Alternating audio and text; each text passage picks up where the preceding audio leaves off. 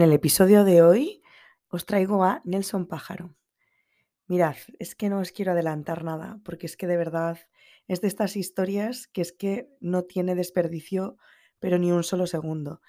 Eh, seguir su historia de vida y ver cómo ha dado vida a escuelas para niños que son invisibles para la sociedad, literalmente, es una lección no solo de vida, eh, sino también para, para nosotros como docentes, donde desde su propia experiencia, donde los problemas son absolutamente distintos a todos los que hemos conversado en los podcasts anteriores, sin embargo, trae realmente aprendizajes que son comunes a todos los sistemas educativos, clases sociales, em, lugares, y, y tiene de verdad frases que son para enmarcar.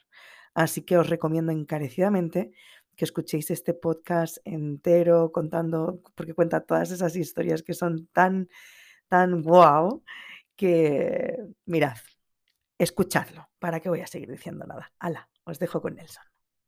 Bienvenida gente a un episodio más del podcast Desde tus zapatos. Hoy en Desde tus zapatos tenemos a un invitado que realmente rompe paradigmas. Don Nelson, o también llamado Profe Pájaro, Nació en Barranquilla, en Colombia, en un escenario de mucha necesidad, donde su única oportunidad era estudiar y trabajar para poder ayudar a su familia. Él estaba tan decidido a aprender, tenía tanto deseo por estudiar, que caminó hartos kilómetros a diario para poder terminar el bachillerato mientras trabajaba, ya que su sueño de pequeño era resolver el sufrimiento de los chicos que estaban privados de oportunidades y lograr dar un lugar en la vida también a su familia. Así, él había soñado con ser científico o político porque pensaba que de esa manera, de una u otra forma, iba a cambiar la sociedad. Pero finalmente se dio cuenta que la manera de lograr su deseo de una manera, de una forma mucho más efectiva, sería siendo profesor, aparte que lo disfrutaba. Así que, con esa intención, cuando terminó el bachillerato, postuló a la Universidad del Atlántico, pero su sueño se vio truncado, ya que para eso había que tener otra serie de contactos. Y bueno, pues no pudo llegar a ello.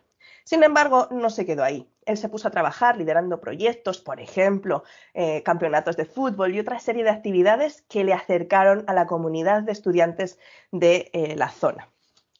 Los profesores que le marcaron fueron principalmente dos. Betty Reales, profesora de matemáticas, que partía siempre de la práctica, que era exigente y a pesar de ser exigente y exigirles una nota, lo que hacía era desprender al individuo de la nota, al estudiante de la nota. Es decir, ella decía que los puntajes no definían a la persona, sino la existencia de carencias en el conocimiento que había que cubrir y trabajar.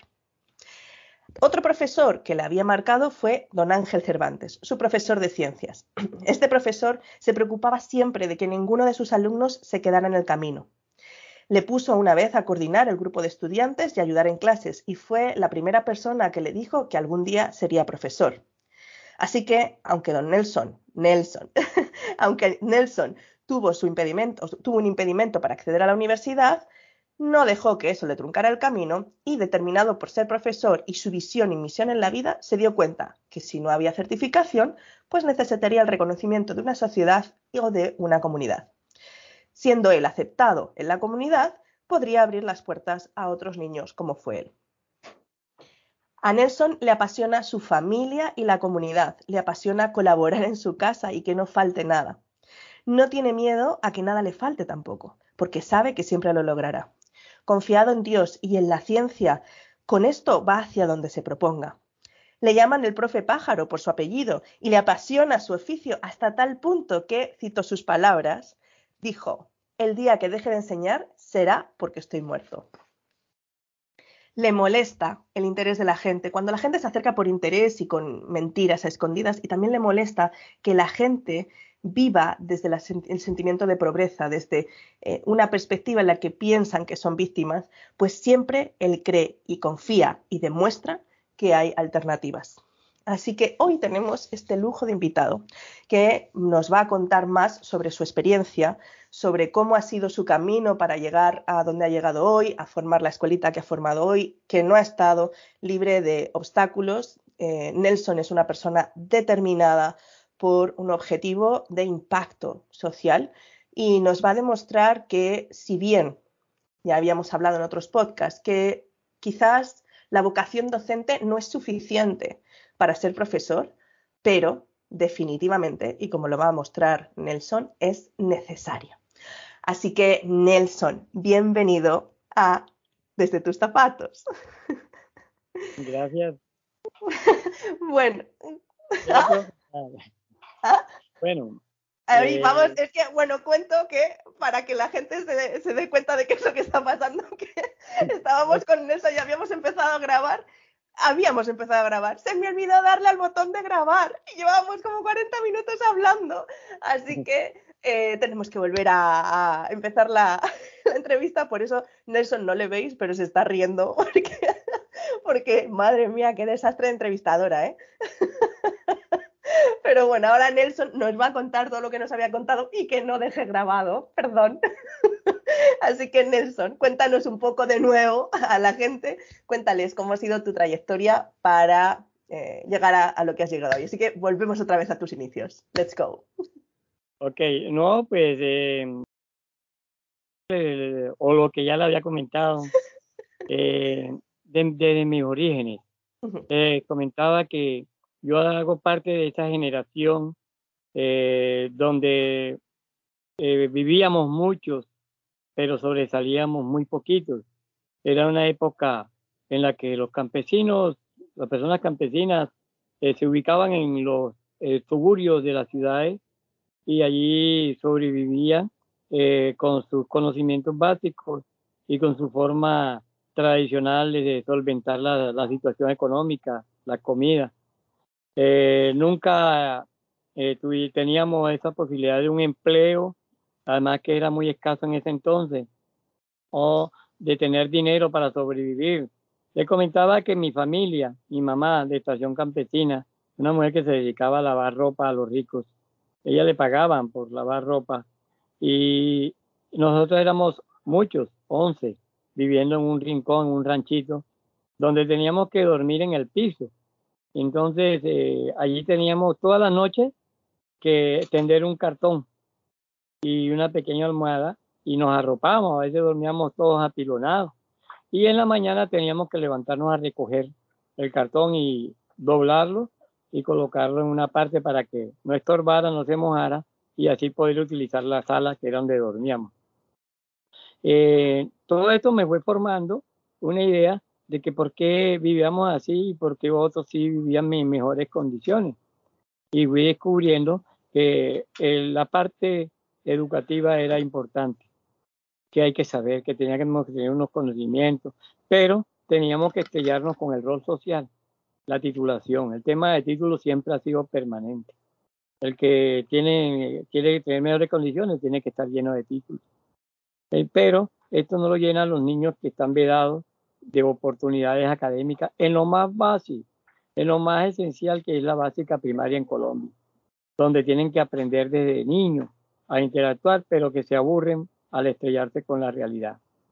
Yo viví esa situación y para poder estudiar eh, era porque mi mamá lavaba ropa, amarraba a mi hermano, no amarrado, sino que lo tenía para que no se cayera, un, cuando ese era un pañal, le llamaba un paño de tela, y lo pegaba a una parte donde no se cayera una silla y yo lo cuidaba y ahí me, me, me, daba duro porque mi mamá era terrible en ese tema de que yo no me aprendiera los números o las tablas.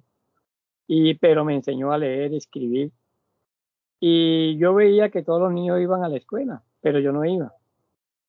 Mi mamá un día me dijo era porque no tenía cómo matricularme entonces existían las escuelas de banquita.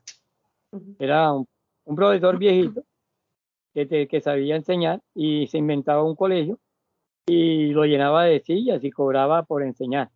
Esas eran las escuelas de banquita. Al yo avanzar en, en ese tema de, la, de que no podía entrar a asistir a la escuela pública, eh, recuerdo un compañero César de la OI un día me dijo, Pájaro, venga, que estás matriculando, ¿por qué no te matriculas? Vamos. Y le dije, sí, pero mi mamá no me puede matricular. Y dice, pero vamos, y él me llevó, era amigo, me llevó. Y cuando llegué, recuerdo yo a la profesora Miriam Urueta, que fue mi primera profesora, y ella me preguntó para qué curso va. Yo le dije, yo no sé para qué curso, porque nunca he estudiado. Entonces ella me dijo, pues venga y le hago un examen y me puso en el tablero una multiplicación, se la hice rápido, quedó impresionada y me matriculó en grado segundo. Así que yo entré desde segundo. Ah, terminé mi primaria. Eh, yo era muy dedicado, recuerdo yo, le digo a mis hijos hoy en día, que a mí me ponían a aprenderme tres hojas, hasta cuatro hojas, de un día para otro. Y al día siguiente tenía que recitarla en el colegio. Y si no, no me ponían una mala nota o me pegaban un reglazo. Entonces, eh, yo surtí todas esas situaciones de aprendizaje. Terminé mi bachiller, como en mi primaria, y quise estudiar el bachillerato, lo que llama secundaria.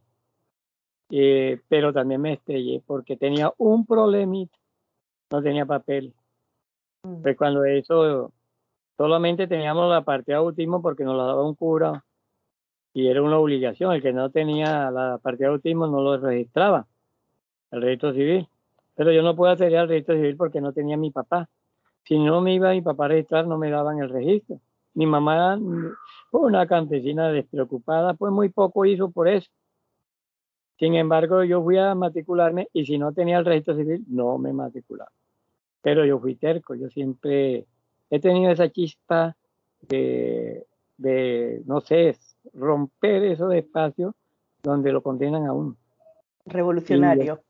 Y yo me quedé allí, yo me quedé, espere, espere, y esas colas largas, y pasaban a todos, y yo hice fila, y saltaba, y pasaban, no, es que usted no, no tiene. Y recuerdo yo, eh, yo soy muy creyente en Dios, no soy religioso de una religión determinada. Yo confío mucho en Dios y siempre creo que Dios me ha puesto donde me toca estar. Y ese día pasó un profesor, y él llegó, saludó a varios chicos, como, como que eran recomendados de él, entonces yo me la acerqué y él me preguntó, eh, ¿usted tiene ficha? le dije, no. Entonces llegó y me dijo que sin ficha no entraba, que dónde estaba mi mamá, entonces lo llamé aparte y le comenté. Entonces se rascó la cabeza y me dijo, espéreme ahí. Entró y cuando volvió me trajo una ficha. Me dijo, vaya que con eso lo matricula. Entré y ya él había hablado adentro que yo iba sin papeles y simplemente me recibieron mi nombre la edad y eso, y me, pusieron a hacer una prueba de ingreso al INEM, pruebas que pasé. Este era el profesor Cervantes, ¿no? Sí, como el profesor Cervantes. Después me lo encontré como profesor, fue mi profesor de ciencia. Ah, bueno. Y, y bueno, cuando yo ingresé, cuando ya entro en el INEM, el INEM era una historia educativa chévere porque era el colegio más grande del país, era un colegio nacional y allí estudiaban los, niños pobres, ¿sí? Que querían ser bachilleres. Pero resulta que también tenía sus debilidades, sus falencias. Y era que nosotros estudiamos de bachillerato, pero ¿para qué? Porque no podíamos ingresar a una universidad si no éramos padrinos, apadrinados por un gobernador o por alguien. Yo terminé mi estudio, no sin antes pasar por ese formalismo educativo que era que la escuela de bachillerato generaba, más que todo en unas materias, matemáticas, que no sabía matemática perdía el año, que no sabía ciencia perdía el año. Y eran como las materias eh, eh, que marcaban al estudiante. Yo tuve la oportunidad con la profesora Betty Reales. La profesora le decía matadero, porque ella de 35 que éramos, le pasaban tres. Cuando eso había habilitación y rehabilitación y los llevaba hasta el final que los hacía llorar. Mm. Yo tuve la oportunidad de ser de los tres o cinco que le pasábamos siempre. Pero me di cuenta cuando ella me decía, cuando yo le peleaba, porque yo le peleaba a ella, pero profesora, ¿usted por qué me coloca, por ejemplo, un 2 y hay notas intermedias? Me dice, no hay ninguna nota intermedia, usted o es bueno o es malo. Académicamente, ¿no? Usted no, no venga a pelear con eso. Y yo, eso me marcó con ella porque ella me respetaba mucho. Y ella me decía, venga, hágame este ejercicio. Entonces le decía yo, no, pero usted me pone un ejercicio, ¿por qué no me pone 10? Me dijo, no, es que usted si uno me resuelve uno, no me resuelve 10, no sea mentiroso. Señor, no pelea por una nota, paja. Aprenda. ¿Sí? Yo quiero que usted sea un personaje el día de mañana. Y bueno, pasé, la, yo le pasaba y yo, pero yo me dedicaba a ayudar a mis compañeros. Me dolía mucho cuando ellos no pasaban entonces yo me escondía, inclusive a veces me sacrificaba mis exámenes y yo se los pasaba a ellos. Yo les decía, no le pongan el nombre y yo le paso el examen. Y así era que yo los ayudaba. Porque la nota era lo importante, ¿no? Yo, eh, digamos, mis compañeros me querían mucho. ¿sí? Y cuando había un problema, yo siempre era el líder, era el que iba a pelear allá con el rector y con todo el mundo. con el profesor Cervantes era que él, él nos daba un tema y vaya investiguen. Entonces, yo le agradezco mucho hoy en día a la biblioteca, porque yo aprendí en la biblioteca. Y yo me leía cientos de libros, cosas, y hágale. Y yo ayudaba también a los compañeros. El profesor Cervantes, recuerdo yo una vez, me puso a coordinar el grupo, a que yo considerara los temas, se los explicaba. Y, y pues hubo un día, yo recuerdo, que el profesor se asustó, yo, yo me asusté porque todo el mundo estaba en silencio, hasta el profesor, y yo le decía, bueno, ¿será que lo estoy haciendo mal? ¿O se están burlando de mí? No, cuando terminé, pues el profesor me llamó y me dijo, claro, usted hace el profesor. Yo me eché a reír. Pues yo no tenía como idea, la verdad, nunca soñaba, no era mi sueño. Mi sueño era eh, ser científico para ayudar a la sociedad en temas científicos. Y quería ser eh, eh, político para pelear por leyes que fueran más amables con la sociedad, con los más pobres. Ese era mi sueño, pero siempre tuve un truncamiento en él. Pero bueno, terminé mi estudio de bachillerato, fui a, intenté, me inscribí en la Universidad del Atlántico, fui rechazado siempre por no tener una, a pesar de tener buenas notas del IFES y todo, siempre me rechazaron. Me aburrí, comencé a ambular, eh, mi casa la necesidad, mis hermanos no estudiaban, yo tenía que andar ayudando a mi mamá. Entonces dije, bueno, terminé mi bachillerato y qué, y ahora qué, cómo resuelvo todo eso. Entonces me paraba en la esquina con los muchachos. A ellos les gustaba el fútbol, la bola de trapo, jugaban todo el día. Entonces ahí empecé a vincularme con ellos. Como yo no jugaba mucho fútbol, entonces yo empecé a organizarles campeonatos. Empecé a, y organizamos varios campeonatos que tuvimos apoyo para eso. Después eh, vi que unos niños, eh, los castellones, recuerdo que eran grandes, no sabían leer ni escribir. Y yo me senté un día y uno de ellos me dijo que, que le firmara el nombre de ellos, que yo lo firmara, que le pusiera el nombre. Dije, pero venga, pero usted está muy grande, usted como que no. Entonces me, explicaron que ellos nunca habían estudiado y que no sabían, no conocían las letras. Y empecé a trabajar con ellos. Me senté en una esquina pero esto fue curioso porque al día siguiente vino el primo de ellos, después llegaron otros chicos y, en la gente pues me comenzaron a incomodar, que yo llenaba la esquina ahí, que la basura, que tal. Entonces yo me inventé un espacio en la casa de mi abuela. Allí nació el primer proyecto que yo tuve con más de 200 chicos. Y allí eh, tuve la oportunidad de, colocar a muchos jóvenes que estaban estudiando bachillerato que al en Contrajornada Nacional decía, venga, ustedes me ayudan. Y eso eran los maestros. Entonces era una escuela que además de enseñar a los que no sabían, también enseñaba a ser maestro. mucho tiempo, como unos 6, 5 años en ese proyecto, pero también me gané enemigos. Eh, los políticos querían de alguna manera que ese programa o ese proyecto terminara siendo de ellos, de manos políticas para luego cobrar favores a los papás, a todo, y yo, yo era reacio a eso. Y eso me condenó a recibir amenazas y al final me tocó dejar el proyecto. Y bueno, huyendo de todo eso, el miedo de mi mamá que me matara, yo me fui para Bogotá, una ciudad diferente, muy fría, eh, con una cultura diferente donde la cultura nuestra era rechazada. Entonces yo empecé a acercarme Tuve un trabajo que no tenía nada que ver con lo que hacía de ayudar a los chicos. Intenté alejarme ya por el miedo, pero como le comentaba, en todas partes hay niños, en todas partes hay necesidades, en todas partes eh, a algunos lo reconoce uno lo llama el profesor. Y empecé entonces a conocer a mi esposa, mi familia de mi esposa, mi suegra, todos me ayudaron a sobrevivir en una ciudad complicada. Y de todas esas vivencias, fue cuando eh, mi suegra compró un lote en un barrio donde daba eh, ver la situación como vivían los niños. Vivían en una zona muy fría, más fría que Bogotá, en Altos de Cazucá, donde no había carretera, no había agua, no había luz, no había nada. Pero los niños vivían ahí en ranchos de paroy, o de tela, o de plástico. dormían en el frío. Y recuerdo que un día que llegué, lo primero que hizo de febrero fue presentarme como profesor. Entonces, cuando ella dijo, mire, él es profesor, eh, surgieron unas señoras que tenían sus hijos eh, y ellas me dijeron, bueno, si usted es profesor, ¿por qué no enseña aquí a los niños? Y ahí empecé a hacer un trabajo con la comunidad. Recuerdo yo que el primer día que fui, llevé unos cuadernos y no había dónde. Habían unos pinos, habían unos árboles que los pinos. Y yo me conseguí unas, unas tablas y senté a los niños ahí alrededor del pino a enseñar a los niños que llegaron. Y en menos de un mes esa escuela, ya era una escuela, entonces hice un rancho de lata con la ayuda de la comunidad. Yo era el único profesor y me ayudaba mi esposa con los más pequeños. Y allí todos los días llegaban niños de diferentes partes del, del sector. Y entonces se creció tanto que sin decirle mentira, trabajaba, coordinaba más de 300 niños. Hicimos ranchos de madera. Convoqué a la comunidad a participar, a arreglar y yo lideraba todo ese proceso. Pero el problema, eh, mira, no es el espacio. Puede tener espacio muy bonito. ¿Sabe qué encontré yo? Encontraba niños con mucho sufrimiento.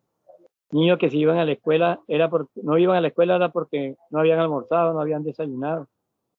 O porque no iban temprano al colegio, porque sus papás aprenden en la calle. Tienen que madrugar, se quedan solitos no hay quien les prepare la comida, no hay quien nos lleve a la escuela, no se bañaban.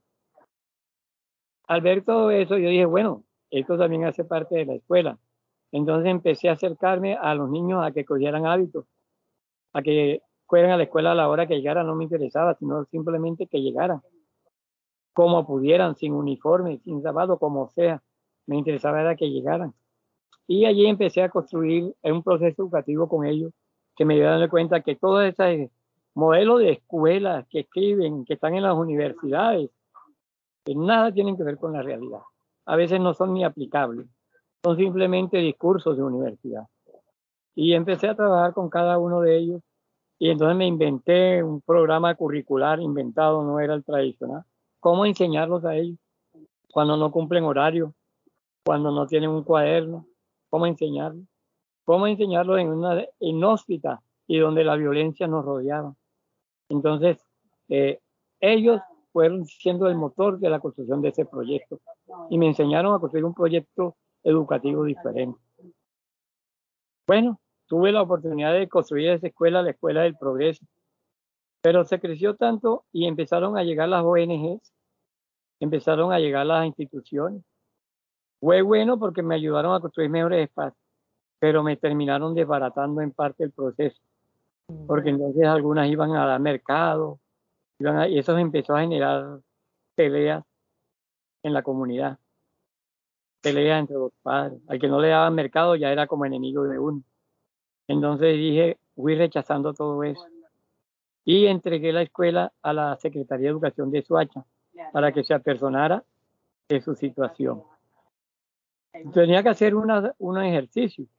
Tenía que, los niños yo lo formaba dentro de la mediocridad que vivíamos, pero con la riqueza que nos daba ser recursivo en un proceso educativo. Y que estos niños aprendían más allá de los conocimientos eh, que exige la ley. Y quería que la alcaldía me colaborara, nunca me quiso porque yo era ilegal. Otra cosa le voy a decir. Yo no soy docente eh, calificado por la universidad. Soy empírico. Entonces aprendí de algunos eh, empíricos como Paul Freire, como el padre Walsh de Brasil, y empecé a coger toda esa metodología y aplicarla en el contexto donde yo me encontraba. Y al entregar la escuela a la secretaría, la secretaría lo que hizo fue recogerla, pero mandó fue a policías bachilleres a darle clase a los niños y eso se convirtió en un problema. Porque la disciplina policial terminaba sacando a los niños, los ponían a formar, les pegaban con un bordón, todo eso, y los niños se quejaban y comenzaron los niños a salirse de la escuela. Yo me fui para mi casa, donde tenía un ranchito, pusimos un negocio, yo siempre me he rebuscado con mi esposa. Y entonces los niños iban todos los días, profe, ¿cuándo vuelve a la escuela? Yo le dije, ya no, porque ya la entregué. Y entonces los niños empezaron, fue, entonces enséñenos acá usted. Y empecé otra vez a recibir. O sea, así otra vez, yo dije, bueno, yo no, no voy a descansar nunca. Y mi casa era de dos piezas, el baño y la cocina. Empezó, empecé a atender a los niños y de la noche a la mañana tenía más de 150 niños. ¿Otra vez? ¿Y cómo los metías ahí? Exacto. Entonces, ¿qué me tocaba? La sala, mi casa de día era la escuela. Y yo tenía que llenar el salón, tenía en la mañana y en la tarde. Y unos niños los atendía mi esposa en el cuarto, en la cama, toda la cocina, el baño era de todo. Y ahí empecé yo ese proyecto que se llamaba Escuela eh, Fe y Esperanza. Le puse Fe y Esperanza porque era fe en lo que hacía y esperanza de que pues los niños aprendieran, de que superaran. Ese era, no era por religioso, sino era el tema que yo manejaba. Mm. Y bueno, le doy gracias a los medios de comunicación, a Pirri, no sé si lo conocen por allá, él es un periodista muy famoso, que él tenía un programa de televisión y fue, y, el día que llegó vio a todos esos niños sentados en la cama aprendiendo. Entonces, entonces me hizo un programa y allí logré con el programa de él que me donara muchas cosas y logré construir una escuela grande con comedor, con canchas deportivas, con todo. Y atendí, logré en todo mi recorrido de más de 10 años que duró el proyecto, atender más de 2.000 niños. Pero dentro de eso, para finalizar esa parte de esa escuela, lo que me marcó a mí eh, seguir enseñando es la cuando usted me preguntaba al principio, metodología. Mm. Mm. Metodología uno puede tener ahí, uno tiene que inventársela. Entonces llegaban los, practicantes a ayudarme y siempre se estrellaban que me pedían era el programa de estudio. no, hay un programa de estudio, reúnase con los niños y construya un programa con ellos. O sea, yo rompí todo ese esquema de, de, de la educación tradicional que pone unos recorridos en el aprendizaje que lo que hace es eh, eh, condenar a los chicos a que no sigan estudiando. Mm. Estudiaban, eh, cumplían horario, pero porque lo coordinaban. partíamos de la responsabilidad. Si yo quiero que ellos aprendan, yo también aprendo. Si yo mm. quiero que ellos cumplan, yo tengo que ser cumplido. Y así construimos esa escuela, una escuela abierta. Todo el mundo entraba a la hora que le daba la gana, pasaban los vecinos, me colaboraban, me ayudaban. Es la escuela real, la escuela donde todos nos vinculamos. Y bueno, allí continué. Eh, les voy a hablar de un chico, Gilberto Careño. Cuando yo enseñaba, todavía tenía esa metodología tradicional, escribir en el tablero la tarea, calificar la tarea, llenar un cuaderno, calificar el cuaderno, lo que uno entendía, lo que uno entendía como ser profesor, ¿no? Repetir los niños todo eso que uno les quería enseñar, que a veces no tenía nada que ver con su realidad. Claro. Y bueno, cuando les hablo de Gilberto Carreño, es para que entiendan por qué hoy en día tengo este proyecto, porque no lo he dejado. Gilberto era un niño problema, un niño que todos le tenían miedo. Los profesores cada rato, los que, los que me ayudaban a enseñar, iban de práctica, no lo quería. Y siempre me lo sacaba. ¿Por qué? Porque el niño golpeaba, empujaba, gritaba. Era un niño que llamaba mucho la atención. ¿Cuántos años tenía? Una mirada fuerte. Una mirada demasiado fuerte. Nelson, ¿cuántos años tenía? Ese niño tenía 10 años. Ok. Y yo lo cogí un día, llegué yo, y de hacer vueltas, y yo llegué y todos estaban escandalizados. Tenían a Gilberto sentado afuera. Y yo, ¿qué le pasó? El niño me miró, no me dijo nada. Venga, entre conmigo, entré con él. Y el profesor, profesor, es que si usted o ese lo somos nosotros. Entonces le dije, bueno, déjelo a él conmigo. Pero al niño no lo, lo, lo dije, venga, mijo, me acompaña. Lo comencé a mover con él para un lado y para el otro. Recuerdo yo que tenía un comedor para los niños. Venga me ayuda aquí en el comedor. Y el niño me ayudaba. Y empecé a hablar con él. Yo le dije, cuénteme, tu papá, tu mamá, ¿qué hacen?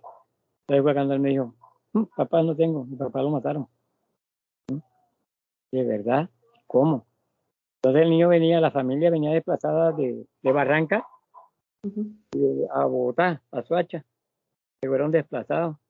Y él me dijo, no, si mi papá, yo estaba eh, durmiendo y cuando entraron unos tipos y amarraron a mi papá y, y los mataron con mis tíos. Le dieron machete, le mocharon la cabeza y yo dije, uy, qué terrible. Y su mamá dice, mi mamá vive con un señor que no me quiere. Me ponen a dormir afuera. En ese frío, yo digo, uy, caramba. Y no, este niño antes, antes, antes tiene ganas de estudiar, que va a venir a un colegio con todas esas condiciones. Sí. Y empecé a andar con él para arriba y para abajo y él era muy organizado, me le gustaba ayudarme a, a arreglar. Y alrededor de eso yo empecé a darle las clases. Era el niño errante de la escuela y empecé a darle las clases. Pero luego poco a poco lo volví a reintegrar y empecé a negociar con él. Y él le gustaba andar conmigo y dije, usted viva conmigo cuando me responda ya, y así era. Y el pelado aprendió. Entonces un día no volvió a la escuela. Un día no volvió. Y yo fui a buscarlo. Yo cuando los niños no iban a la escuela, yo los buscaba. Iba a ver por qué no regresaba.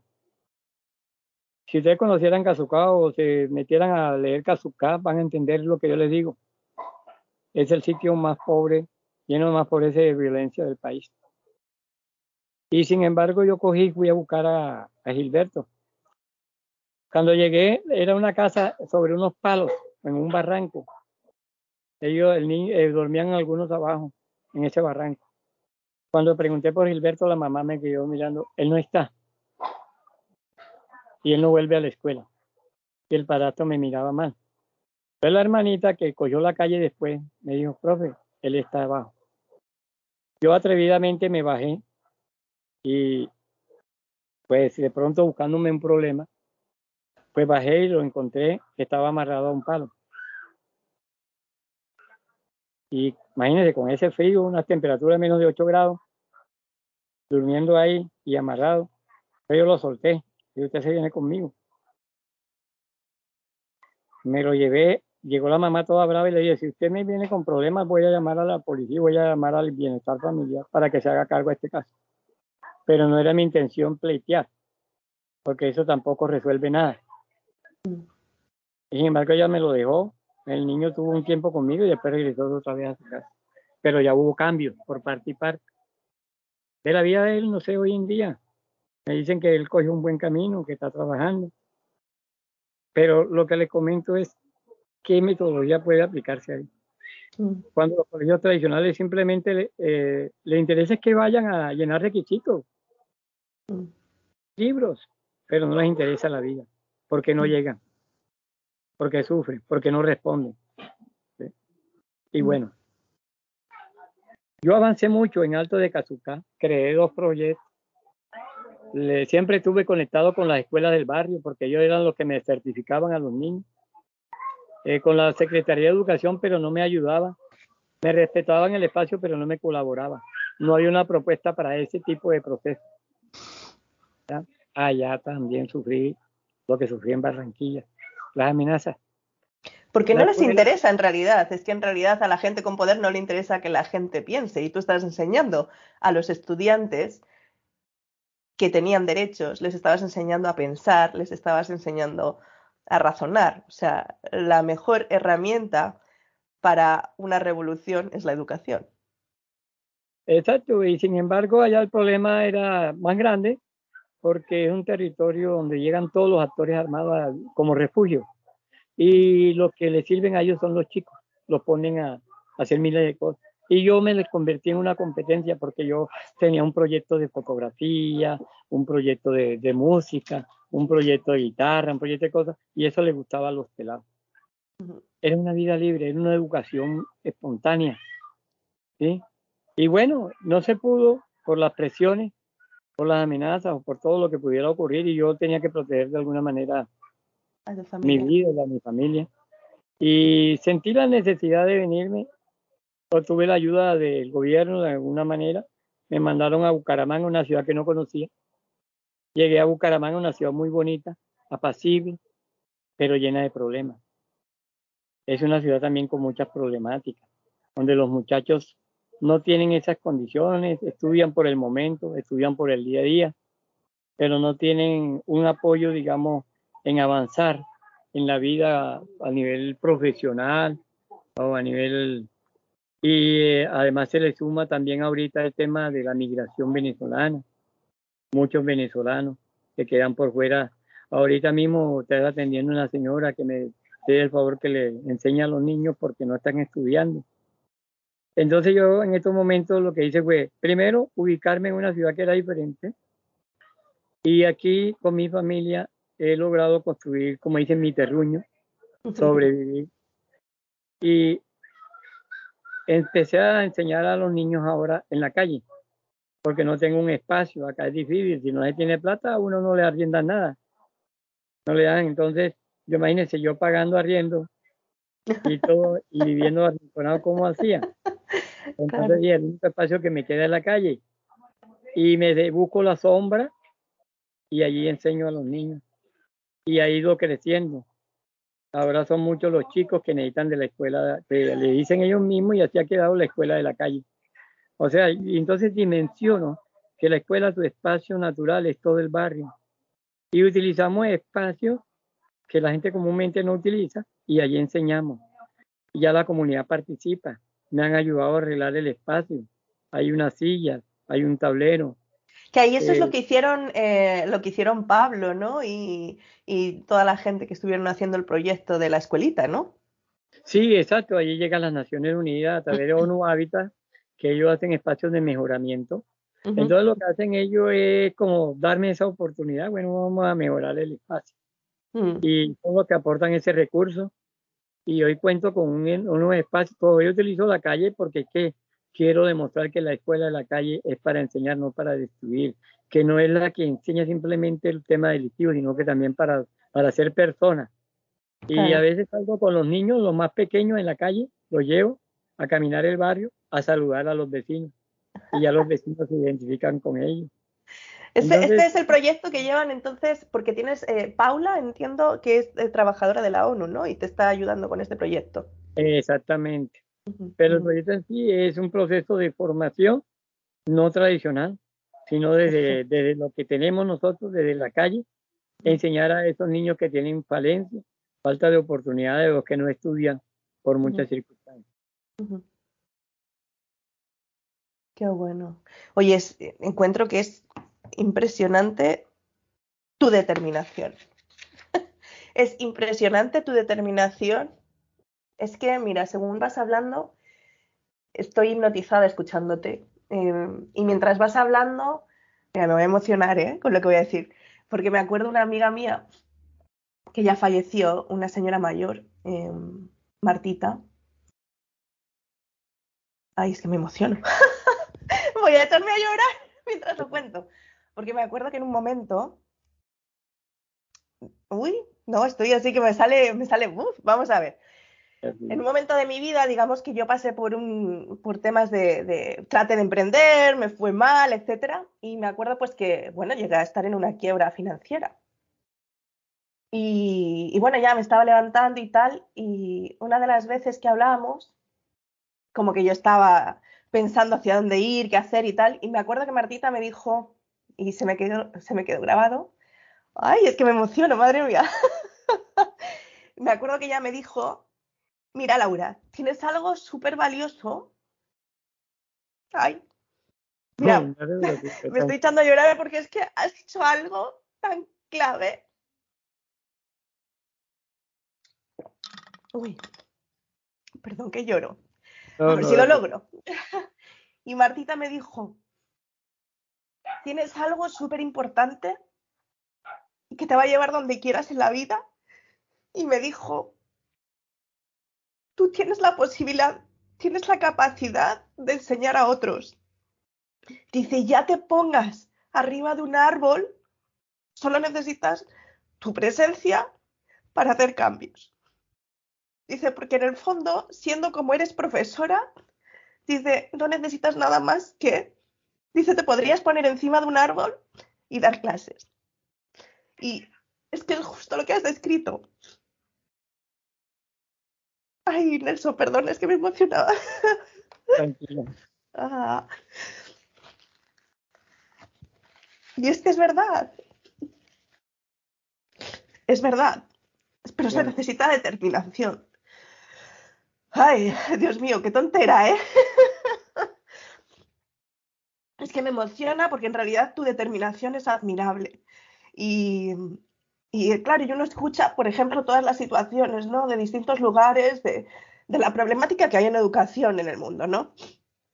Que es muy, es, es muy distinta en cada parte, porque así como tus problemas están en poder sacar a los chicos de la calle, en otros sitios donde no tienen esos problemas, igual son problemas, ¿no? Y al final, yo lo que me estoy dando cuenta, con lo que tú estás hablando, has traído puntos muy importantes, como que la escuela no es netamente un currículum, la escuela es mucho más que un currículum. La escuela es el barrio, la escuela es el entorno, la escuela es la familia.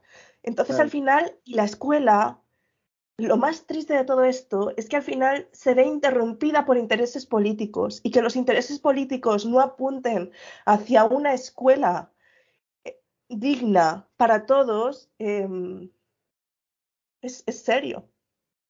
Claro, bastante.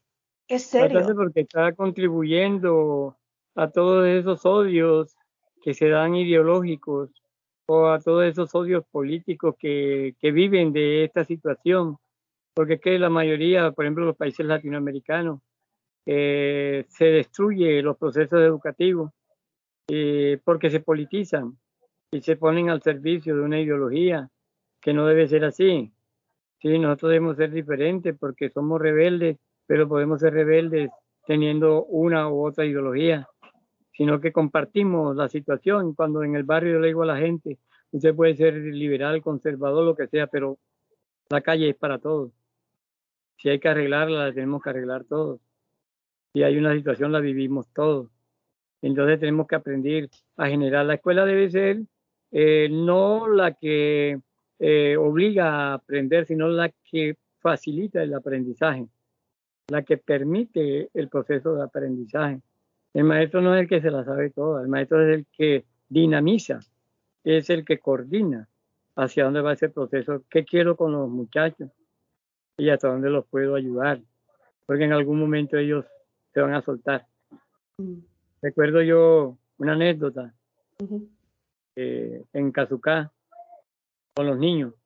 A mí había un profesor de una escuela pública ya que me recibía a los niños y me decía, los niños que terminen de quinto, yo se lo recibo para meterlo a secundaria, yo lo certifico. Y él me hacía ese favor. Y una vez hablé con el que era el coordinador de la escuela, lo encontré, me dijo, venga, profe, usted es el profe padre, y señor, venga, y le quiero hacer un comentario. ¿Por qué será que en la escuela, ya que hay tantos niños, allá identifican los niños que vienen de su escuela? Todos dicen, ese viene de la escuela del profe Pájaro. Entonces le decía, ah, pues yo no sé. No, sí, es que allá hay un problema. Y es que estos niños hablan mucho, no se callan, reclaman. Ya, ah, bueno, es que yo les he enseñado otras cosas, o sea, bueno, todos estén callados, ¿no? Ellos reclamen. Y, y hablar mucho a mí me parece que debe ser el fundamento de la escuela, porque no tenemos que enseñar a que sean callados, sino siempre se van a dejar pisotear de los demás. Tener argumentos. Tener argumentos, tener herramientas para, yo diría, quizás no pedir, sino tener herramientas para exigir derechos y dignidad. Em, sí, es, es, eh, ¿qué te puedo decir? Claro, por ejemplo, cuando, cuando hablas de, no, que enseñaste a pensar, en realidad, eh, esta cosa de la revolución desde el conocimiento, eh, mencionas que además tú has sido eh, empírico, has sido un profesor que te has formado empíricamente y que una de tus inspiraciones fue Paulo Freire. Eh, eso es súper interesante, ¿no? Porque al final, o sea, yo creo que el profesor se puede hacer, porque en tu caso tú te has hecho, pero se nace. Hay una, hay una semilla ahí que es esta cosa, lo que decía al principio, ¿no? No es suficiente la vocación docente para ser docente, pero es necesario. O sea, necesitas tener esa chispa porque si no, al mínimo obstáculo, pues ya mm, te vas a hastiar del sistema porque obstáculos va a haber siempre, estés en una zona desarrollada o en una zona menos desarrollada. Eh, y más teniendo en cuenta que las políticas no siempre van a favor o reman a favor de una educación, ¿no? Em, ahora, sí que efectivamente también tú demuestras que no es suficiente la vocación docente, porque tú te has seguido formando. Hablábamos fuera de micrófono que, tú sigues formándote constantemente, tú sigues leyendo, tú sigues viendo eh, cómo, cómo, hacer que estos chicos, otra cosa que, quiero que expliques un poquito más, es esta cosa de, eh, claro, cuando tú le das forma a la escuela y como dices, ¿de qué sirve que los chicos llegan a un bachiller si después del bachiller ya no tienen oportunidades? Entonces, cuando tú agarras a estos chicos de la calle y comienzas a, darles esta oportunidad, además, me gustaría que cuentes cómo tú te mueves, has contado ahora un poquito, pero cómo tú te mueves para que estos chicos sigan teniendo oportunidades después, o sea, para saber que después de esto han, han continuado. ¿Cómo, ¿Cómo te has movido tú para lograr esas cosas siendo que, entre comillas, tu escuela no es una escuela formal. O sea, ¿cómo consigues que ese camino que hacen contigo sea reconocido para que puedan acceder a lo que sigue en caso de que quieran? Pues sí, eh, siempre lo que yo decía al principio, si uno estudia, ¿para qué? La escuela, ¿para qué? ¿Para qué me siento yo todo un día ahí a recibir una cantidad de cosas si en la práctica no me puede servir? ¿Sí? Cuando la vida es resolver necesidades básicas. ¿sí? Yo tengo necesidad de comer, necesidad alguno de pagar un arriendo, de coger un transporte. Los muchachos, la parte más difícil son los jóvenes, porque ellos cambian con la moda. Ellos son de moda. Ellos no son estos chicos que, como el caso mío, me pongo cualquier pantalón, cualquier camisa, no. Ellos, ellos quieren estar como los demás jóvenes. Y usted sabe que eso de hoy en la globalización mundial, eso es un referente para que los estudiantes hagan, para que los jóvenes hagan parte de esa juventud. Mm. cómo les niego yo eso? Pero entonces ahora el problema es cómo acceden ellos a eso. Cómo le compran un par de zapatos de marca, de moda. Entonces, si en la casa no tienen cómo, en la calle van a encontrar cierta facilidad. Sabe que la parte más fuerte es la delincuencia. Pero ellos tienen una escuela también en la calle que les brinda oportunidades de comprarse un par de zapatos, de poder bailar, de poder hacer cosas. Entonces, como eh, yo siempre he dicho, pues si la escuela tiene que ser la dinamizadora del futuro de los chicos, de los jóvenes, entonces la escuela también tiene que modernizarse, pero no poniéndole arandelas para que no entren, sino al contrario, arandelas para que ingresen los muchachos. Tener más jóvenes, tener bastantes chicos eh, con, que, que, cumplan sus sueños, sus oportunidades, o que trabajen por sus sueños. El otro problema es cuando termina. A mí me tocó, para legalizarlo, eh, recurrir a mí o a colegio, o, en última al derecho a la educación que tienen todos los chicos, y si no han estudiado es una irresponsabilidad del gobierno, entonces tienen que validarlo. Es el derecho que me contabas el artículo que reclamabas. Me decías que para acceder a esta certificación, cuando ya no veías posibilidades, tú hacías, en el fondo, reclamabas el derecho a la educación del artículo, es que antes lo explicaste súper bien. 4 de la Constitución Política de Colombia. El artículo 4. 64. 64. Y, va a hacer valer, porque una de las facultades que tenemos los líderes y los docentes es eso. Hay herramientas jurídicas, hay herramientas creadas por el derecho para que la gente acceda. Simplemente que nos las pasamos por alto, no las enseñamos y la gente cree que no tiene oportunidades. Y por eso pierde fácilmente el deseo de seguir. Entonces, ¿qué hago yo? Brindar esta herramienta. Yo le digo, hay una ley de juventud. El gobierno tiene recursos para usted, vaya y reclámelo. No se quede, está el SENA, acceda al SENA. Si quiere ser médico, pues empiece por ser un enfermero. Empiece a ingresar por ahí y luego usted mismo se va a formar para lo que usted quiere, ¿sí? Porque ese también es otro tema, las mentiras.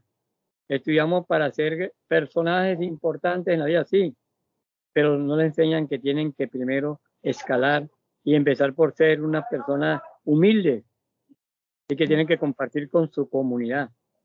Entonces muchos estudian para irse de la comunidad, no, yo estudio es para ser parte de la comunidad un enfermero es importante porque me puede aplicar una inyección. ¿sí? Un mecánico es importante porque me, alegra, me arregla el carro, la moto. Entonces, nuestro aprendizaje hace parte de la sociedad. Eso hay que dejarlo claro. Ahora que la educación es un negocio, sí, pues desgraciadamente la educación hoy en día es plata, hay que tener plata, pero podemos romper eso en la forma que yo le digo. Vamos a crear espacios populares, espacios comunitarios, espacios de formación y alrededor de ello hay que traer la universidad, hay que traer a otros escenarios para que le empiece a dar puertas a estos muchachos. O sea, si no se vende la idea de que hay unos derechos y que ellos lo pueden acceder, entonces no estamos haciendo nada. Estamos llenándolo de, de datos mm. que al final no recurren a ellos. Pero tú entonces contabas que eh, cómo has hecho la, certificación y la validación de los estudios que, hacen los chavales contigo. Sí, con a través de otro colegio ya certificado que tiene su resolución. Entonces ellos lo que hacen es decirme sí, bueno, me valida el curso y le dan el certificado y ya. Y con eso pueden ingresar a estudiar a su bachillerato, que es la parte que sigue. ¿sí? Y de ahí, pues depender de que encuentren eh, el ánimo, la motivación para mantenerse, porque la mayoría de los jóvenes desertan por esa falta, por esa carencia y por lo que no hay un programa educativo, no hay maestros que los acepten y que se preocupen por ellos, simplemente por llenarlos de información, de datos y ya cumplen. El profesor cree que dando toda la información ya cumplió. Y resulta que el proceso de educación es total. Tengo que enseñarlo a ser parte de, una comunidad, de una familia, de una sociedad y que él pueda seguir adelante. Y si no se desmotiva, porque tiene que resolver cosas de la casa. Entonces, aquí es importante también la calidad del maestro. La calidad del maestro va en para qué se forman. Muchos se forman para ser simplemente profesores, que les paguen y ya. Otras se forman para transformar vidas. Que se les ¿Qué pasa, ¿Qué pasa con esa gente? Ahora, viniendo a este último tema que has marcado, yo pienso en esos profesores en sitios más acomodados que en el fondo em, efectivamente se forman para tener un sueldo a fin de mes y ya está. Pero ¿qué pasa con esos profesores que sí que quieren transformar vidas y se encuentran aplastados por esta burocracia que al final no les deja ser profesor? ¿Tú qué opinas de eso? ¿Qué, les dirías a estos profesores para que no tiren la toalla cuando la burocracia les ahoga? Eh, pues precisamente es eh, mantenerse en lo que ellos quieren ser, más allá de, de que tengan un título docente, ¿no? Y lo enmarquen y lo pongan en la casa, o que quieran. Una cosa es querer y otra cosa es trabajar. Tienen que trabajar desde sus espacios. Yo sé que es difícil, tienen que cumplir unos horarios, tienen que cumplir un currículo, tienen que tener un programa de, estudio que lo preparan personas a su acomodo. Es decir, eh, no es lo mismo preparar un plan de estudio en donde viven los ricos a donde viven los pobres o en el campo, ¿sí? Entonces los programas tienen que ir de acuerdo. Entonces allí se van generando las falencias. Entonces un profesor de sistema, ¿cómo va a enseñar si no tiene computadores? un profesor de ciencia, ¿cómo va a enseñar si no tiene acceso a, a, laboratorios. O eso. Entonces todo es ficticio, todo se va más allá simplemente de una retórica de, que no es práctica y que termina creando sueños, pero sin sueños, sin poder tener un camino que se puedan hacer realidad. Solamente un profesor rebelde lo hace, pero es el profesor rebelde que esté donde esté, trabaja para ello. Inclusive, así el niño tenga comodidades, así el estudiante tenga comodidades, si usted le enseña que le hace parte de una comunidad, a reconocer a los que están alrededor suyo con su falencia, esos líderes el día de mañana, cuando ocupen cargos, son diferentes, pero porque han vivido eso. Entonces hay que pelear por un modelo educativo, yo creo que en Colombia, pero pienso que en Latinoamérica, el reconocimiento de la educación popular que no se reconoce. A los que somos educadores populares nos miran mal, como guerrilleros, rebeldes, como rebeldes malos, todos como que estamos enseñando en contra de un sistema. Todo eso no. Al contrario, debería ser la herramienta pedagógica en un sistema como el nuestro, en una sociedad como la nuestra. Aprovechar todos los espacios para hacer procesos de aprendizaje. De hecho, cuenta ese, ese taller, los talleres que estás haciendo ahora de fotografía y de telescopio. Cuenta, cuenta eso que me estabas contando antes. ¿Qué es lo que estás haciendo ahora en tu escuelita? Pues sí, eh, siempre se cree que la escuela debe estar llena de, equipos, ¿no? Pero si no los hay, pues me toca construirlos. Entonces, recuerdo yo que día los niños me trajeron y me dijeron que les hablara del sistema solar. Y bueno, vamos a soñar. Aquí no lo podemos ver, pero lo vivimos, porque estamos en la Tierra. Y empecé a ubicarlo. Decía, oye, pero ¿cómo hacemos para ver esos astros? Les enseñaba, de noche va a tocar que salgan miramos las estrellas. Y ahí empezamos a identificar una estrella de un planeta, cuáles son los planetas. Entonces nacen también los sueños. ¿Y cómo los miro? Entonces hay un telescopio, pero imagínate cómo vamos a tener nosotros un telescopio. Entonces empezamos a hacerlo. Y ellos creen ver los astros, creen ver las estrellas. Entonces, eso también ayuda mucho porque hoy en día también ahora el tema científico se ha perdido. Se cree que el que tiene mucha plata es el que puede ser científico. Yo no, usted puede ser un gran científico. Problemas de contaminación, cómo arreglamos el día de mañana unos elementos que nos permitan mejorar el, ambiente sin perjudicar a los demás. ¿sí? Y el tema de fotografía, curiosamente, eh, lo tengo ese proceso gracias a, Ale Fatal, un gringo que una vez me visitó y me propuso enseñáramos a los niños a tomar fotos con una oh. cámara y luego a que aprendieran cámara estenopeica, que es muy fuerte hoy en día, hacer cámara estenopeica, la cámara oscura, con caja, con tarros de cartón, con todo. ¡Wow! Y, enseñarles que la fotografía no es tanto eh, ver la imagen simplemente para como esa fantasía o mostrar simplemente como eh, lo más bonito, lo más feo, no. Es mostrarme realmente y mostrar realmente mi sociedad. También se convierte en un factor crítico, un elemento crítico, pero muestre. La herramienta. O podría servir para su proceso de proyección de emprendimiento el día de mañana, a los que quieran ser fotógrafos. Tengo una sola camarita que me regaló ahorita OIM no es muy yo, pero me ayuda. Y tengo un poco por ahí que me regalan, pero no sirven. Pero tengo que arreglarla. Eh, pero sigo, sigo. Ya los pelados se sienten importantes cuando toman sus fotos, cuando las podemos publicar, cuando son ellos. Ellos. La educación, es, es la formación de la persona. Cuando yo educo bien, hago parte de la vida de ese muchacho. Y cuando él se proyecta, se va a acordar de lo que se le enseñó. Muy buena observación esa, la proyección. Y, han hecho ya, es que me imagino que si están ahora de reporteros querrán hacer una revista o no, será lo siguiente o qué? Un periódico, un periódico del barrio o algo, ¿no? Sí, estamos en eso, haciendo comunicación, yo le llamo porque el tema de la comunicación es otro ejercicio, aprender a interactuar aprender a aceptar al vecino, al otro, con sus defectos, con su forma de ser. Y te cuento que hoy la escuela hace parte de los vecinos. Ellos están pendientes, la limpian, la cuidan, están pendientes a los muchachos. Entonces, es la construcción de la escuela, es la escuela que sueño, la escuela, la escuela real de la sociedad, pero que me permita que los niños superen eso que tanto les exigen, que es la parte académica, que es engorrosa, pero que se necesita porque un niño que no tiene ciertas condiciones de aprendizaje no es aceptado en otros escenarios. Claro. Oye, y mm, me gustaría que contaras también cómo ha sido esta escuela. ¿Cuántos alumnos tienes ahora en esta escuela que tienes en Bucaramanga? Y cómo armaron, porque el proyecto además, como arquitectónicamente, entiendo que ha sido también muy bonito, porque como canalizaron el terreno, que tú te colocaste en un espacio que estaba inhóspito, por así decirlo, al lado de una carretera, ¿no? O algo así, que hicieron sobre ese mismo espacio abierto, hicieron la escuela abierta, de tal forma que no se, digamos que no cambian el escenario donde iban los niños, sino que simplemente se adaptan a ese escenario haciéndolo mucho más eh, hóspito, ¿no? Mucho más eh, dejar de ser inhóspito para hacerlo habitable, ¿no?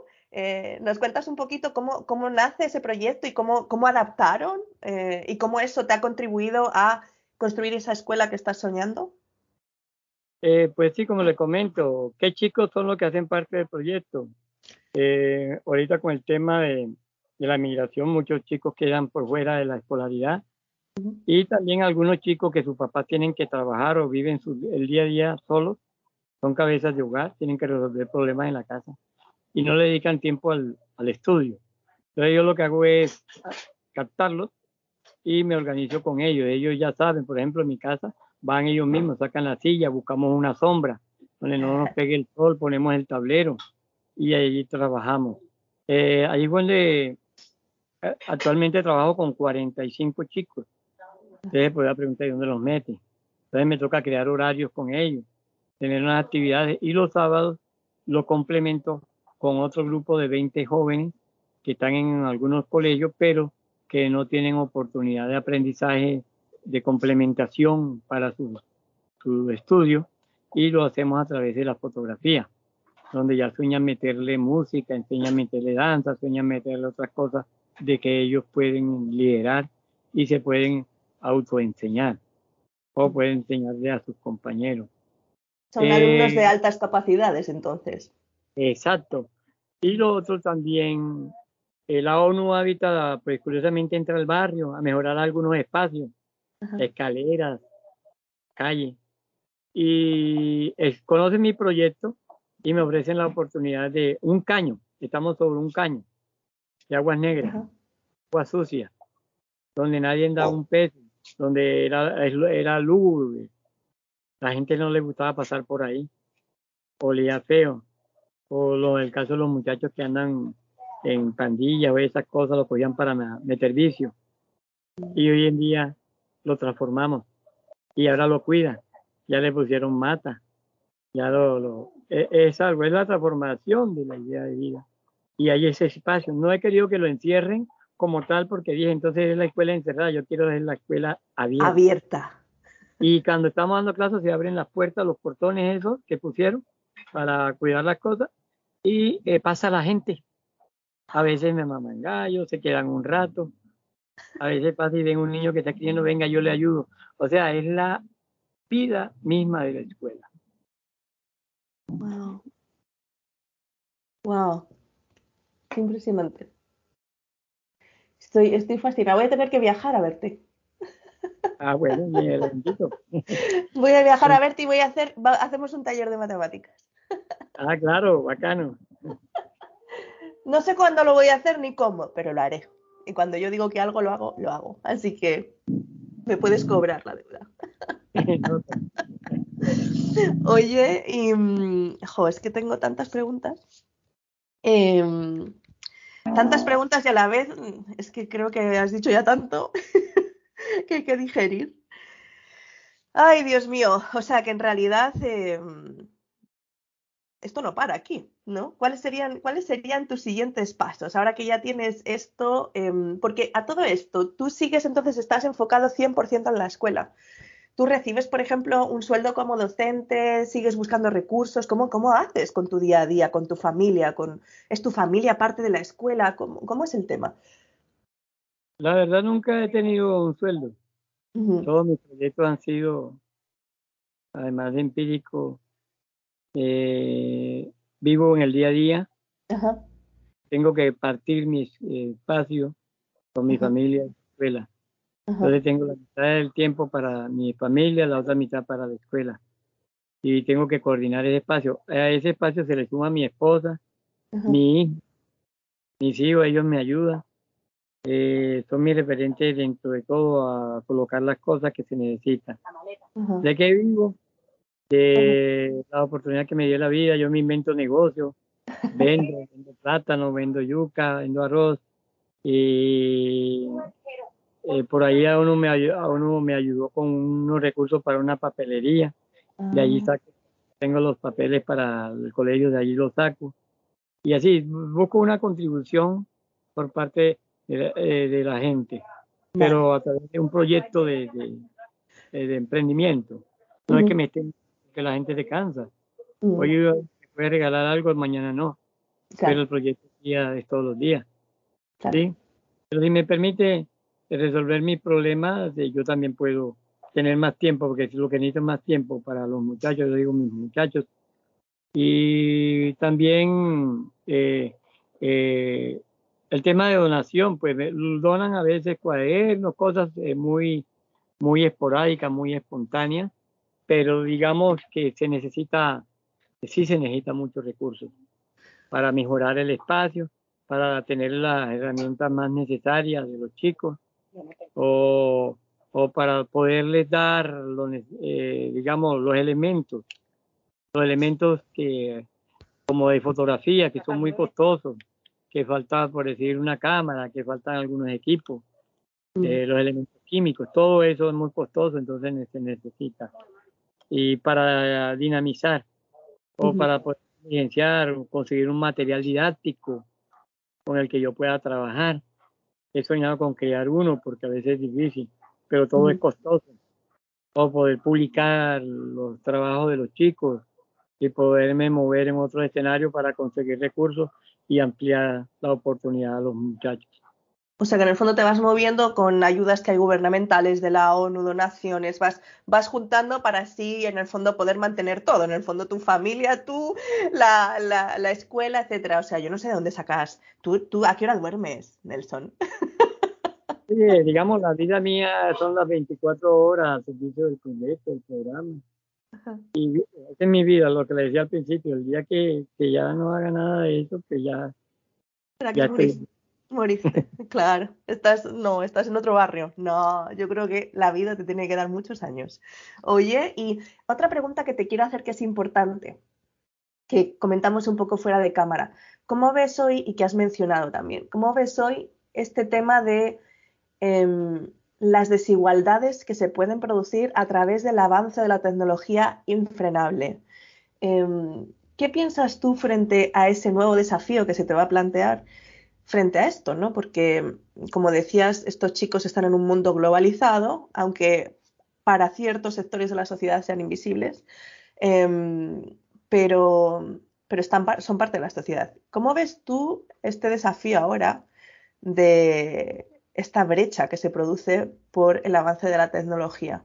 ¿Qué soluciones, qué, tienes en mente, qué soluciones se te ocurren o a lo mejor no las tienes. Em, ¿Qué crees? ¿Hacia dónde debería apuntar la sociedad y hacia dónde deberían apuntar los agentes que tienen acceso a esta tecnología o qué deberían plantear para disminuir esta brecha? Y esto te lo digo también como pregunta personal, de interés personal, pensando que yo estoy en ese otro lado.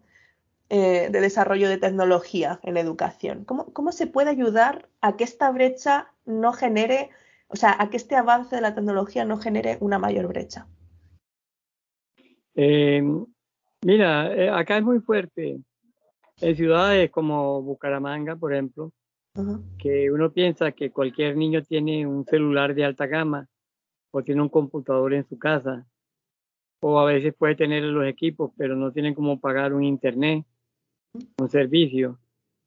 Eh, es bastante fuerte. Eso se vio ahorita reflejado con la pandemia. En la pandemia. Mm. Cuando los muchachos tenían, estudiaban virtualmente y muchos salieron de la escuela. Porque no y no los recuperaron, ¿no? No tenían cómo conectarse con los profesores. Los mismos docentes, muchos no sabían manejar la tecnología, no sabían preparar, no sabían enviar. Entonces yo creo que sí estamos en una, una diferencia eh, total que nos termina estigmatizando. ¿Por qué? Porque muchos de los que sí tienen oportunidad de tecnología avanzan, avanzan muy rápido, y se conectan y mejoran. Hay que reconocer que la tecnología ayuda a mejorar los procesos de aprendizaje y ayuda a conectarse con el mundo, ayuda a interactuar. Pero eso no lo van a tener el chico como es corriente. Los chicos que yo tengo, la mayoría no tienen un celular, no tienen un computador. Yo quisiera tener unos computadores para que ellos puedan venir una hora y dedicarse a, a navegar, como dicen ellos. Vamos a navegar, vamos a estudiar, ¿sí? Entonces, eso sí eh, está generando una, como digamos, una brecha, una barrera, porque los demás van volando, van a, kilómetros, pero los otros están quedando y no tienen forma de arranque. Porque yo creo que no hay una política. La política educativa en Colombia no contempla. Aquí hay un ministerio que se llama el Ministerio del, del TICS, Tecnología, pero se dedica a dar computadores por allá viejos a la escuela pero sin conexión. Sin poder conexión. Ahora, un colegio, le hablo de un colegio, el INEM tiene 5.000 estudiantes y apenas hay 40 computadores. ¿Cómo, ¿Cómo se involucran todos ahí? Ahora, no habría, no, no estoy, digo, no es una sala de sistema, el, sistema debe estar en todos los espacios, en el salón de, educación física, en, el salón de ciencia, para que ahí se hagan procesos de investigación y de conexión frente al tema que se está estudiando. No es necesariamente un salón de sistemas para que entre el, estudiante medio manipula el computador y ya salió. No, eso nos está relegando, nos está rezagando. Y es real, yo creo que aquí en unos años los que muchachos que quedaron rezagados en el tema de la tecnología mm, van a estar en la mediocridad de la educación y no van a tener oportunidad real. Usted sabe muy bien que hoy en día una empresa, el que no maneja un computador, el que no maneja eh, la parte tecnológica, es rechazado. Mm. Entonces, eso sí está generando una brecha muy fuerte, demasiado fuerte, pienso yo. Mm. Y, que, mm, bueno, igual desde la ONU imagino que están pensando, imagino que estarán pensando eh, alternativas. Yo me acuerdo que cuando, cuando eh, pasó lo de la pandemia, una de las pues uno de los congresos que hicieron de la ONU, fue una, una, reunión que hablaron todos estos temas y decían que con la pandemia, no me acuerdo de las cifras, pero había un porcentaje de la población muy grande, especialmente en, zonas eh, con necesidades eh, financieras, que efectivamente em, habían perdido a niños y niñas que estaban en el sistema educativo y ya los perdieron y ya son estudiantes que ya quedaron fuera y ya no volvieron a poder eh, reinsertarlos en, la educación. Y estaban planteando que para el 2030 se necesitaba desarrollar una estrategia donde por lo menos hubiera conectividad a, la red en todas partes del mundo, pero obviamente falta el siguiente paso, que es no solo la conectividad, sino los, el equipamiento tecnológico para eso. Y como tú dices, es un buen, una buena observación que equipar tecnológicamente no se limita a encontrar, hacer un laboratorio donde manejan el computador y aprenden de programación, sino traer la tecnología a lo mejor más simple, a lo mejor celulares, a lo mejor otra tecnología un poco más simple que les permita estar conectados con el mundo y que puedan llevarlo a la sala de ciencias, a la sala de hasta de educación física si es necesario, ¿no? ¿A eso te referías? Sí, claro. O sea, ya los equipos no solamente concentrarlos en, eh, como en algo tradicional allí en la sala de sistema y se sientan y ya pasaron, no, sino que la tecnología hoy hace parte de, de todos los bases de conocimiento y también la forma de interactuar. Un estudiante de educación física puede interactuar con programas de educación física, de mejoramiento y todas esas cosas físicas en su aula de clase. ¿sí? El de ciencia, eh, a veces yo lo veo apurado en algunos conocimientos básicos, pues sencillamente entra y nadie allí y mejoramos esas cosas, ese Y podía dinamizar otra forma de educación ya más avanzada, que permita que todos puedan sacar provecho de esa parte. ¿Qué hiciste tú durante la pandemia entonces? Pues durante la pandemia fue un poco, fue duro, además de que perdí familia, eh, yo estuve casi golpeado fuertemente por el tema del COVID, el encerramiento. Eh, traté más de colaborarle a algunos chicos rompiendo el esquema de bioseguridad eh, con los equipos que yo tenía. Entonces, porque nunca tenían para conectar. Entonces, profe, vea que mi hija tiene que mandar. Profe, mire que no puedo. Entonces, eso era más que todo mi función con ellos en la época de la pandemia. Wow. ¿Qué te puedo decir, Nelson? ¿Qué te puedo decir? Eres un ejemplo a seguir. Tú eres, encarnas, si ahora mismo hubiera que redefinir el concepto maestro y profesor y docente y educador, todos deberían llevar tu foto. Honestamente, te lo digo, me quito el sombrero contigo. Sombrero como el que tienes tú, pues me lo quito yo. Una pasión, una pasión de vida. Sí, efectivamente, efectivamente. Oye, Nelson, así como para cerrar, ¿qué dirías, qué te gustaría decir a los profesores que te están escuchando y que, como te digo, están escuchando y que están pensando en que tenemos que cambiar los paradigmas del sistema educativo existente hoy? ¿Qué dirías a estos profesores y profesoras que nos están escuchando como tu, tu reflexión, tu consejo final para que logremos hacer este cambio de paradigma? Todos, incluido tú. o sea, desde ti para todo el mundo. Cuéntanos, ¿qué hacemos todos como comunidad para cambiar los paradigmas en educación? Pues para, para eso yo creo que lo primero, porque hay docentes que, que, que progresan en conocimientos de las diferentes escuelas, ¿no? Hay que hay muchas escuelas, muchos modelos de escuela y cada uno se alinea hacia el modelo que, que le referencia facilidad para conectarse con, con, los estudiantes o con los que él quiere ayudar. Pero independiente de la escuela, tenemos que aterrizar en el contexto. La educación que no aterriza en el contexto, que no contextualizamos sin perder el horizonte de universalidad, eh, no va a enseñar adecuadamente. Tengo que primero reconocer que yo tengo que, que el joven tiene que mejorar, reconocer su espacio para luego proyectarlo a un espacio más amplio de ciudad, de país, del mundo. ¿sí? Es la historia. Si yo enseño historia, primero la historia de mi familia, luego la de la comunidad, lo, ya, lo llevo a interesarse por la historia universal. Pero no puedo enseñar historia universal cuando me da pregunta, bueno, ¿y esto para qué me sirve? Si le interesa más su historia personal. O sea, tengo que jugar. El, el docente, el, el profesor, el estudiante y el maestro tienen que partir de que los conocimientos no son eh, únicos, que yo tengo que encontrar también otros conocimientos y que los tengo que insertar en lo que yo quiero. Entonces los modelos educativos muchas veces se estrellan con la realidad, los procesos educativos muchas veces se estrellan con el contexto. Entonces yo tengo que llegar allí con una propuesta, pero con una propuesta que me permita ser flexible y aterrice con el contexto. Lo otro, eh, el maestro también no le puede tener miedo a, a enseñar a pensar. El maestro que enseña a pensar transforma.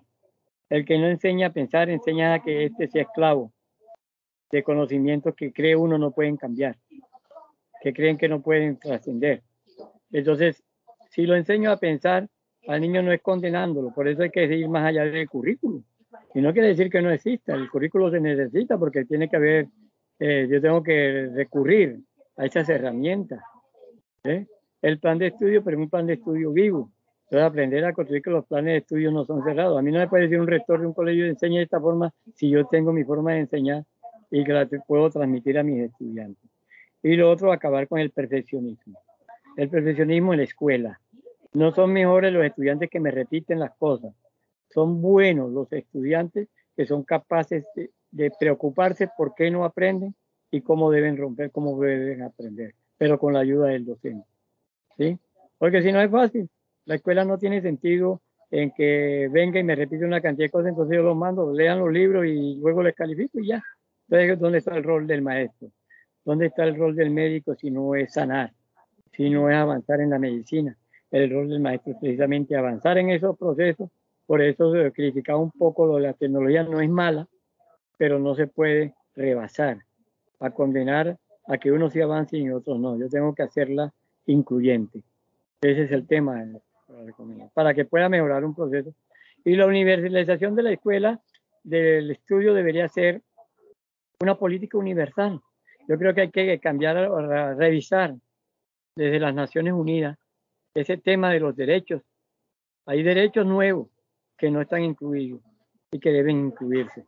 Entonces, en la parte educativa, yo pienso que hay que tratar de, que, de crear una conexión universal docente y que se reconozca que aquellos maestros, como el caso mío, que soy empírico, también aportamos a la, a la educación universal. Wow. Y te quería pedir un último eh, comentario. ¿Qué les dirías a las universidades en su rol del cambio de paradigma? Las universidades, pues yo he tenido mucho acercamiento con universidades eh, pedagógicas como la Pedagógica de Bogotá, la Distrital, las mismas universidades privadas. He tenido acercamiento con gente de la escuela de Montessori, pero eh, siempre les hago la misma crítica. La universidad tiene que no enseñar en un claustro, no convertir la educación en un claustro. Tiene que sacar a los que quieren ser maestros o profesores, conectarlos en la sociedad. Ahorita yo recuerdo un profesor de la pedagógica que criticaba mi propuesta y decía que eso, ¿para qué? Que eso no servía, que la escuela tradicional es la que enseña porque enseña una conducta. Y yo le decía, eso es mentira, las conductas las creamos nosotros. Si tú me impones una conducta, esa conducta la puedo aceptar o no la puedo rechazar.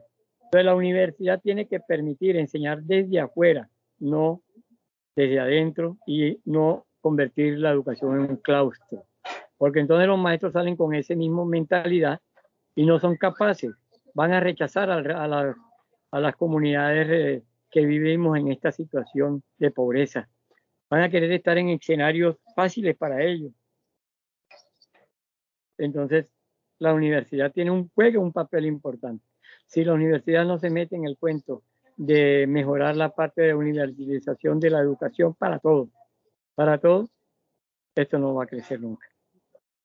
Entonces estamos hablando de no solo de la universidad enfocada en educación, sino también universidad enfocada a cualquier otra especialidad, ¿no? Como que la universidad tiene que cambiar también su enfoque y crear planes y programas que permitan realmente a sus estudiantes universitarios conectar con la realidad más allá de la que se transmite desde dentro de la universidad, sino con, con el exterior, ¿no? O sea, como de nuevo traer el conocimiento de fuera hacia adentro, ¿no?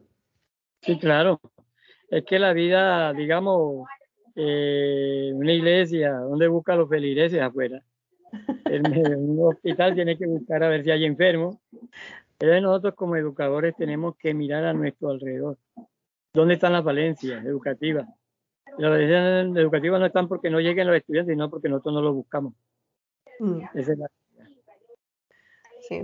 Oye, eres todo un emprendedor, te diré, porque esto también le sirve a la gente que está pensando en emprender, porque efectivamente uno tiene que escuchar al, que va a servir, porque al final todos los trabajos, docencia, medicina, si uno se hace científico, etcétera, todos los trabajos deberían, tienen que ir enfocados a un servicio. Como escuché una vez a un, a un tipo de emprendimiento, hay que poner tus dones al servicio de los demás. ¿Verdad? Sí, señor. Así que ese va a ser nuestro lema, Nelson. Poner nuestros dones al servicio de los demás y trabajar porque así sea. ¿Sí? Ah, sí, señor. Oye, Nelson, ha sido un placer, un lujazo. No va a ser la última vez que hablemos. Estoy pensando hacer, em, después del verano en el hemisferio norte, ah, sobre agosto, septiembre, empezaré a hacer mesas de conversación. Em, entre distintas, distintos invitados y yo creo que hay en alguna de ellas eh, o en varias, me gustaría invitarte para que participemos en estas conversaciones con otros eh, agentes educativos para que empecemos a poner problemas sobre la mesa, y discutamos soluciones y veamos qué sale. Y lo que sí te iba a pedir, imagino que querrás participar. Claro, con mucho gusto. Oye, y, lo otro, eh, me gustaría que, bueno, ahora ya cuando terminemos, me pasas, bueno, tengo tu Instagram, em, pero iré actualizando en el fondo si quieres darme links donde la gente pueda ver em, noticias para que sepan más sobre tu escuela, sobre las cosas que has ido haciendo. Si es que hubiera algún sitio algún link donde, no sé, ya sea por parte del proyecto de la ONU o lo que sea, donde se estén recibiendo donaciones para aportar al proyecto o alguna forma así que se pueda aportar desde fuera, también pásamelo para que, bueno, pues gente que llegue eh, podamos contribuir de alguna manera al proyecto desde fuera. ¿Sí? No sé, con materiales, etcétera. Yo, como te he dicho, te, voy te he prometido, te voy a pasar materiales de matemáticas. Yo te voy a apoyar con la matemática. ok, ok, bienvenido. Vale. Así que ahí me cuentas y lo subimos luego a la bajada del podcast, ¿te parece? Sí, cómo no. Estupendo. Bueno, Nelson, oye, de verdad, muchísimas gracias por tu tiempo. ¿Puedes regalar una cosita? Sí, por supuesto. Es que voy a invitar a mi esposa que vea dónde estás allá de la nieve y eso. ¿Todavía está? por supuesto. Ella, Sandra, pues mi esposa, que, que, te comentaba que me ayudó en Bogotá y todas esas cosas. Y era la que me acompaña acá, es la profesora de Kimbo. ah, Ah, mira. Hola, ¿qué tal? Mira. Está, Un río. Un río congelado. Congelado. Ven a ver, Adrián. Era mi hijo, que ellos no conocen eso y sueñan con algún día, miren. Mira un río congelado donde estaba la... Nieve en Canadá. ¿En qué ciudad es? En Montreal. Ah, Montreal. Gracias. Nada, algún día, algún día llegarán. No hay ah, nada como ver para proyectar. Ah, bueno, ojalá. Eso sí sería bueno. Seguro. Bueno, Nelson, oye, ha sido un placer. Así que nada, como te digo, seguimos en contacto, bajaré toda la información y ahí vamos viendo. ¿Te parece? Ok, gracias, saludos.